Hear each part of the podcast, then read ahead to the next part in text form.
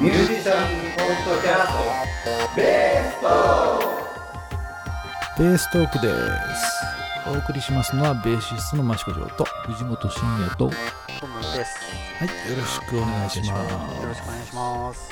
はい、ベースのことやそれにまつわる雑談を話す番組でございます、えー我々はですね栃木県宇都宮市を中心に住んでる人たちの集まりかなと思いますけど、トムさんが宇都宮市ですね、私は宇都宮に住んでおります。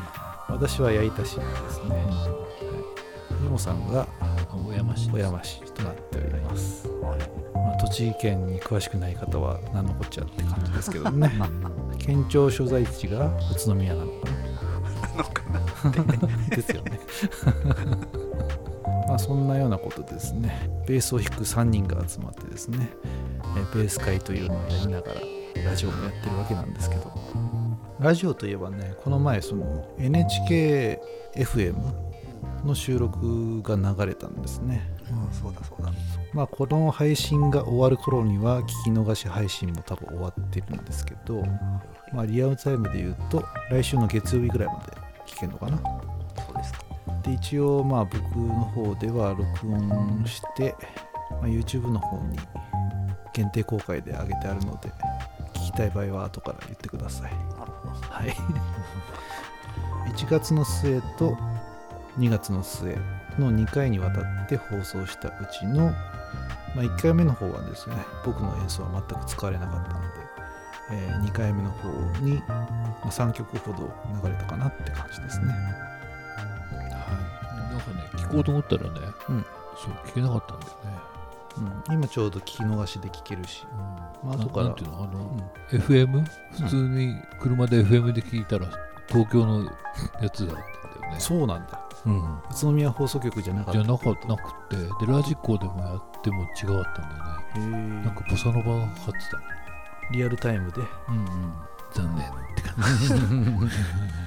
なんだっけ？その NHK のラジオのアプリ？ラジルラジル。っラジルってていうところで、まあ、1週間限定で聞き逃しが聞けるって感じですけどまあ、間に合わない人は限定公開のやつ知りたいって人は教えますのでこっそり連絡ください、まあ、そのパーソナリティの人が2人いて、まあ、宇都宮ジャズ協会の会長が鈴木さんという人が会長なんですけどね、まあ、その人はゲストで喋っていて、まあ、いろんなバンドの演奏を聞きながらいろんな解説してるみたいな番組なんですけど結構驚きだったのがあの、ね、曲が編集されてんですよ。なるほど。うん、じすごいね。昔のレコードみたいじゃん。あのね、まあ、最後の方を切ってフェードアウトしてみたいなのは分かりやすいじゃない？ではなくて普通に曲が始まってはい。サックスソロピアノソロベースソロドラムソロって大体あるんですけどそのね書く人のやつがね少しずつカットされてんだよね。なるほど。すごいね。そうなの。これちゃんと聞いてみてね気づいたんだけどね。なんかうまいことつなげてあんのね、すごいよね。うん。あの、あれですよね。よくテレビとかで、あの、うん、あの曲をこう、編集して、そうテレビサイズにするみたいなね。そうそう、あの、うんイントロの後にすぐエンディングとか。だからそれはだからなんだろうな。当時もそうだったのかな。編集でそうしてるのかその演者の方でその短いパターンで弾いてるのか両方ありますよねきっとね。うんうんで多分聴いてる人が聞くと一番わかりやすいやつはね「黒いオルフェ」っていう曲やったんですけどテーマが短いんですよ。う んそれはすごいね。テーマがねいや8小節かける4で32あるところが多分半分だったね。テーマが。す入りのテーマが。え終わっちゃったみたいな。すごい番組ですね。いやその後のソロとかは全部フューチャーされててエンディングまで行くんだけどまず最初のテーマがね短いの。へえ。うわ急にテーマ終わっちゃったってな感じになってで多分ねサックスとかピアノのソロとかも多分削られてますね。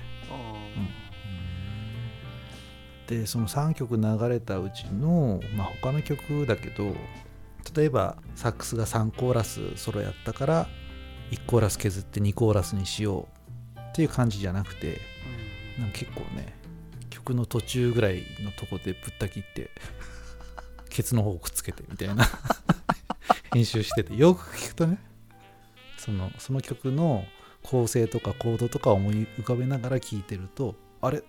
なくなってるとか。まあそんな風に流れてたので結構面白かったなでもでもそれは曲として成立するような編集を一応このなんていうんですかこう小説の途中で切れちゃったりとかではなくてあっていうかそうそういう編集をして流されたっていうことなんですか、コーラスがワンコーラスその32小節っていうくくりの中でワンコーラスドンと削るとかじゃなくて、うん。その例えば A メロを1回やったらそこらから切って真ん中の8小節なくて途中の3段目から入るとかね。割とそんなのが多かったかな。すごいですね、でベースソロとかを聞くとあこの曲は2コーラスやったけど1コーラスにまとめてあるなとかね、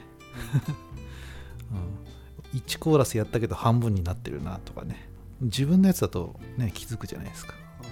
であこれ編集されてんなと思って改めて聞いたらそういうとこに気づけたっていう感じかな。普通にふわっと聞いてる分には分かんないです、うん気合い入れて聞いてると分かるっていうか。それはでもある意味斬新な斬新ですね。音楽番組ですね、うん。そうなんですよ。まあ、そんな経験をいたしましたね。まあ聞き逃し配信でもう、ね、配信のこの配信を聞いてる頃にはもう聞けないので、なんとか聞きたい人はですね、お便りいただければ、えー限定公開の URL を教えますので、こっそりね、お便りくださいという感じです。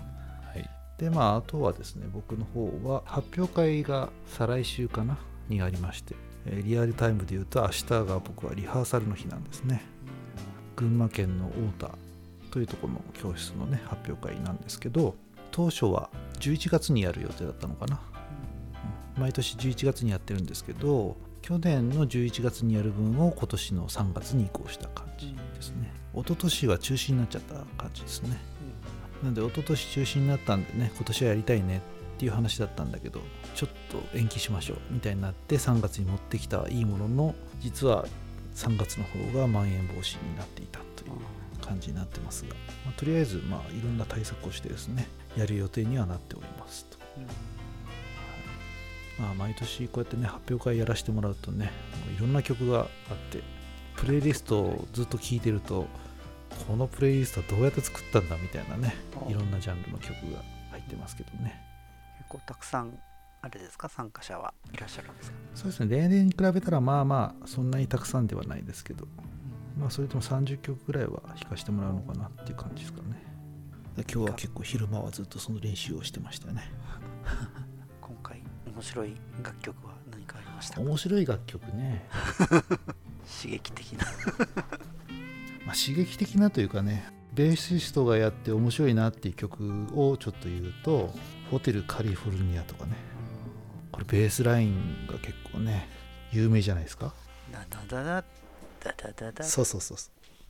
テクテテツテテクテってやつですねこう一度は弾いてみたいベースラインみたいなね感じで出てくる曲だからあやっぱあれですかギターの方の選そうですねギターの生徒さんですね例のギターソロを弾くわけですかテレレテレレってやつですねテレレテレレはいテレまあそこまで持ってくのがもうそこまでが楽しいといううんはい、あとはねワンオクロックの完全感覚ドリーマーとかね。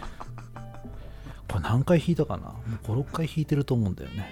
で毎年弾くたんびにどうやってんだっけなって思い出して、はい、結構大変な曲でございます。なかなか完コピまでいかないんですけどね。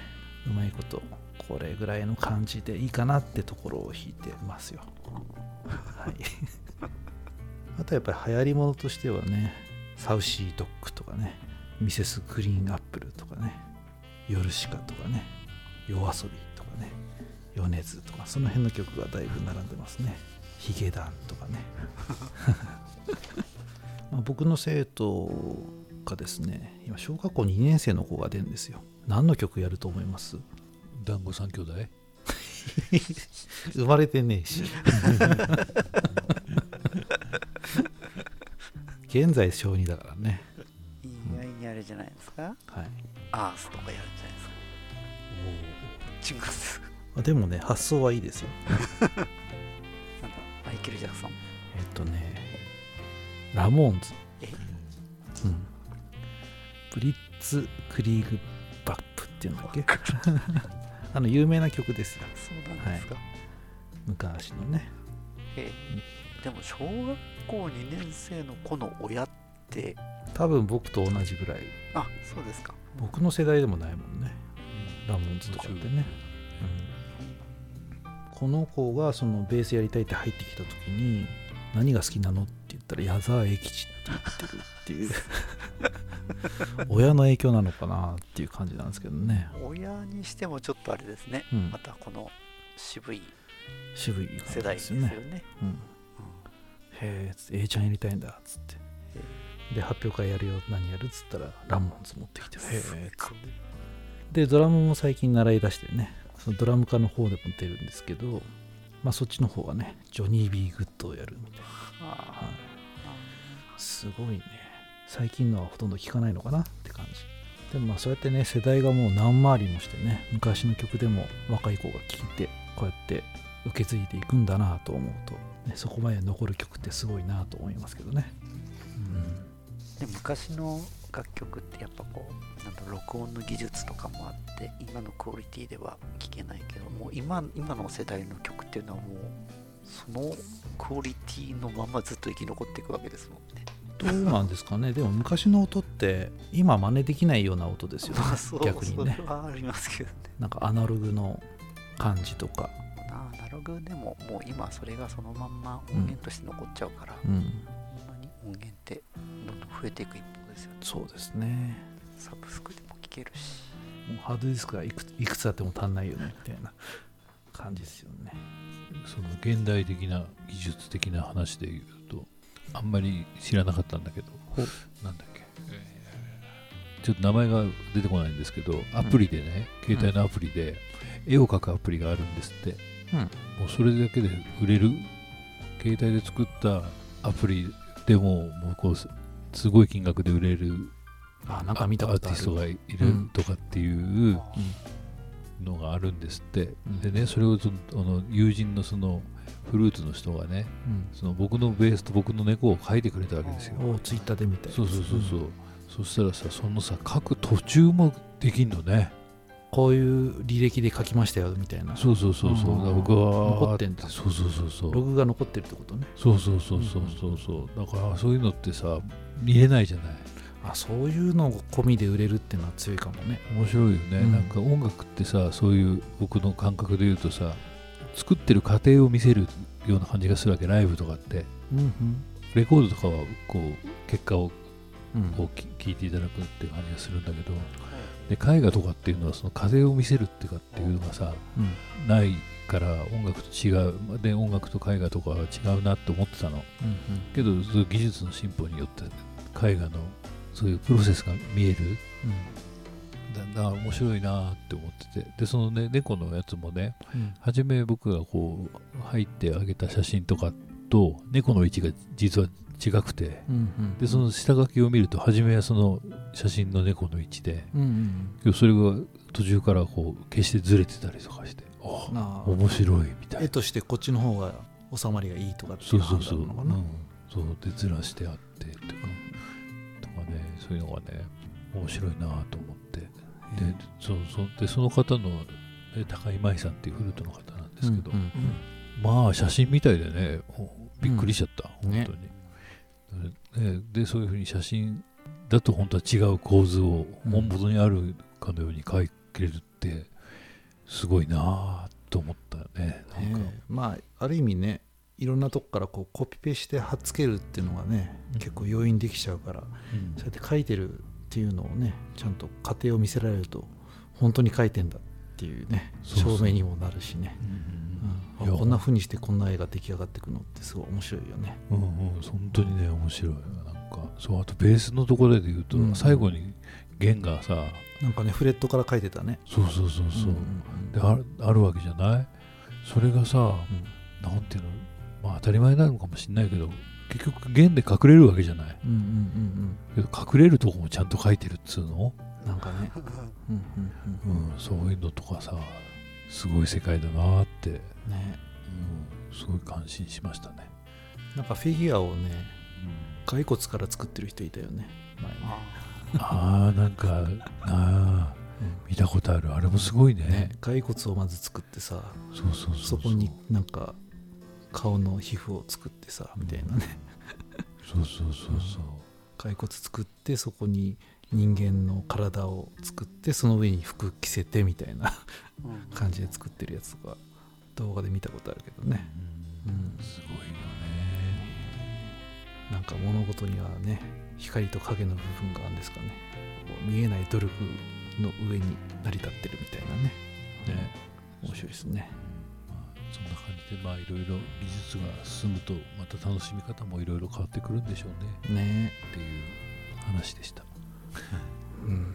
まあ、10年後はまた10年後でね新しい技術ができてるんだろうから今は予測できないだけでねそこに行っちゃえば当たり前になっちゃうんでしょうけどね、そうそうそうそう。うん、10年前に今の状態が予想できてないからねきっとね、ねこのリモートでうん。録音する。うん。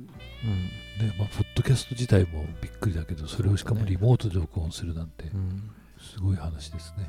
昔ハービー・ハンコックがやってたよねテレビでね。ニューヨークと東京つないでみたいなことをやってた、すごいね。生中継もね昔はなかったわけだからねきっとね。今なんかもう余裕でできちゃうしねこれが 5G とかの世界になったらもっと映像とかも遅延がなくていけんだよねきっと、なるほどうん。ね、今音声だけ遅延がない状態にはなってるもんね。うん。すごいですね。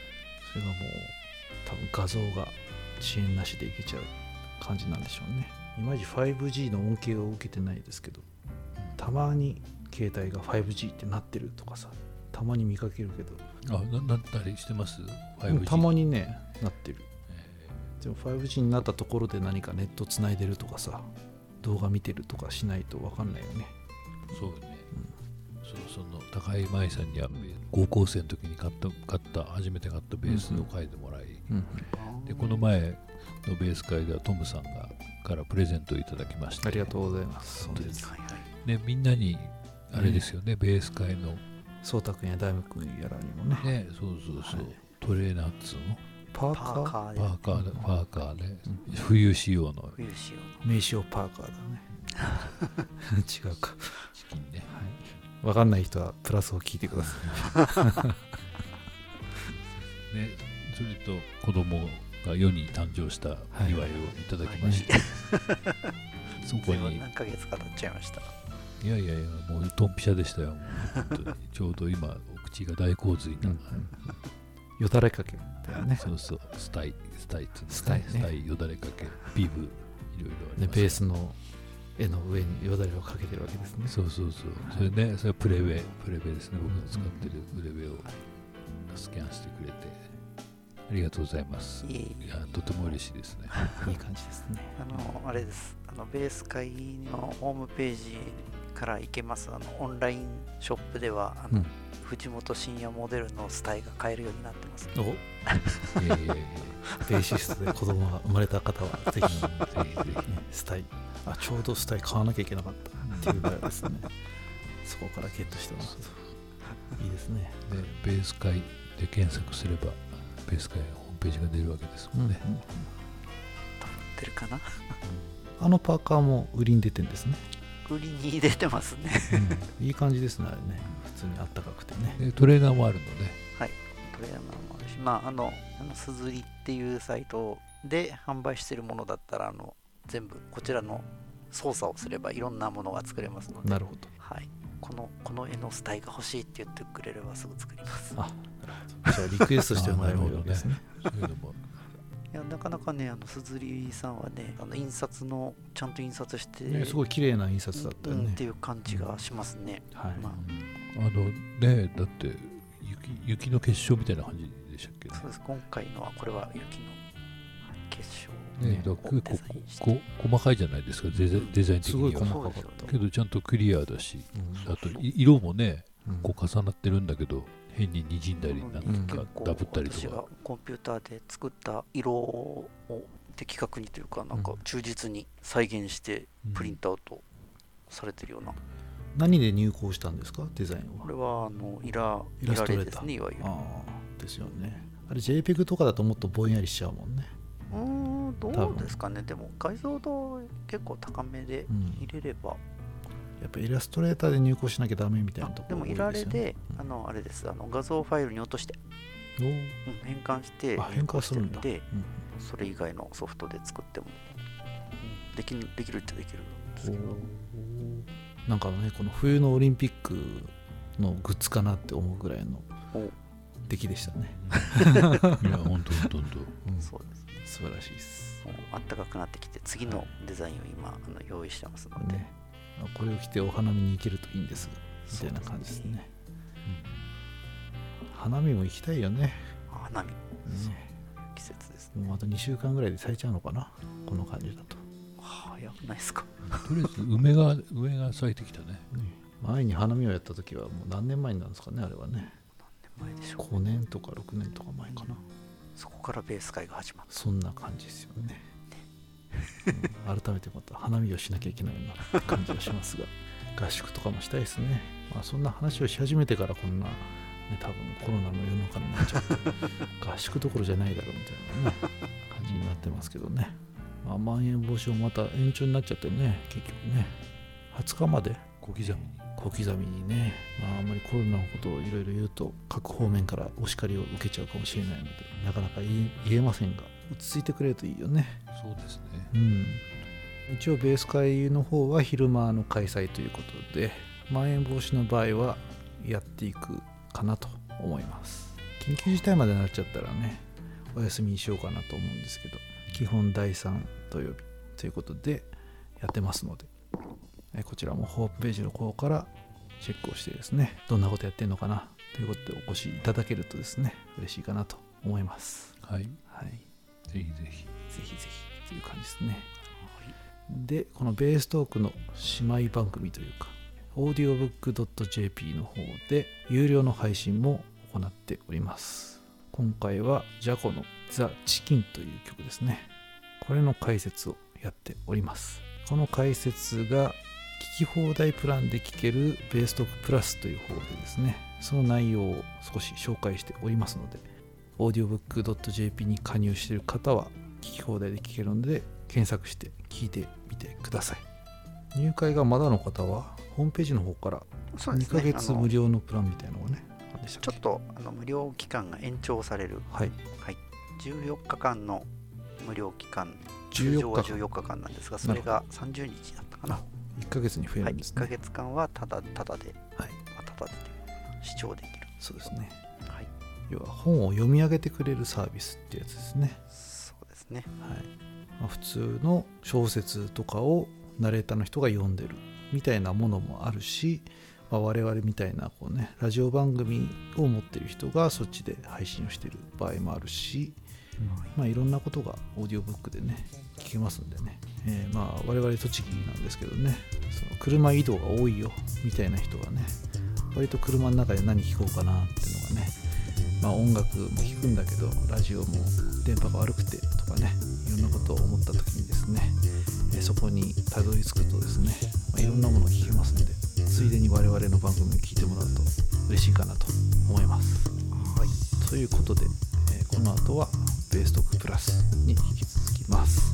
そちらもぜひよろしくお願いします。お願いしますお送りしましたのはベーシストの益子亮と、藤本慎也とトムでしたりがとうございました。ありがとうございました。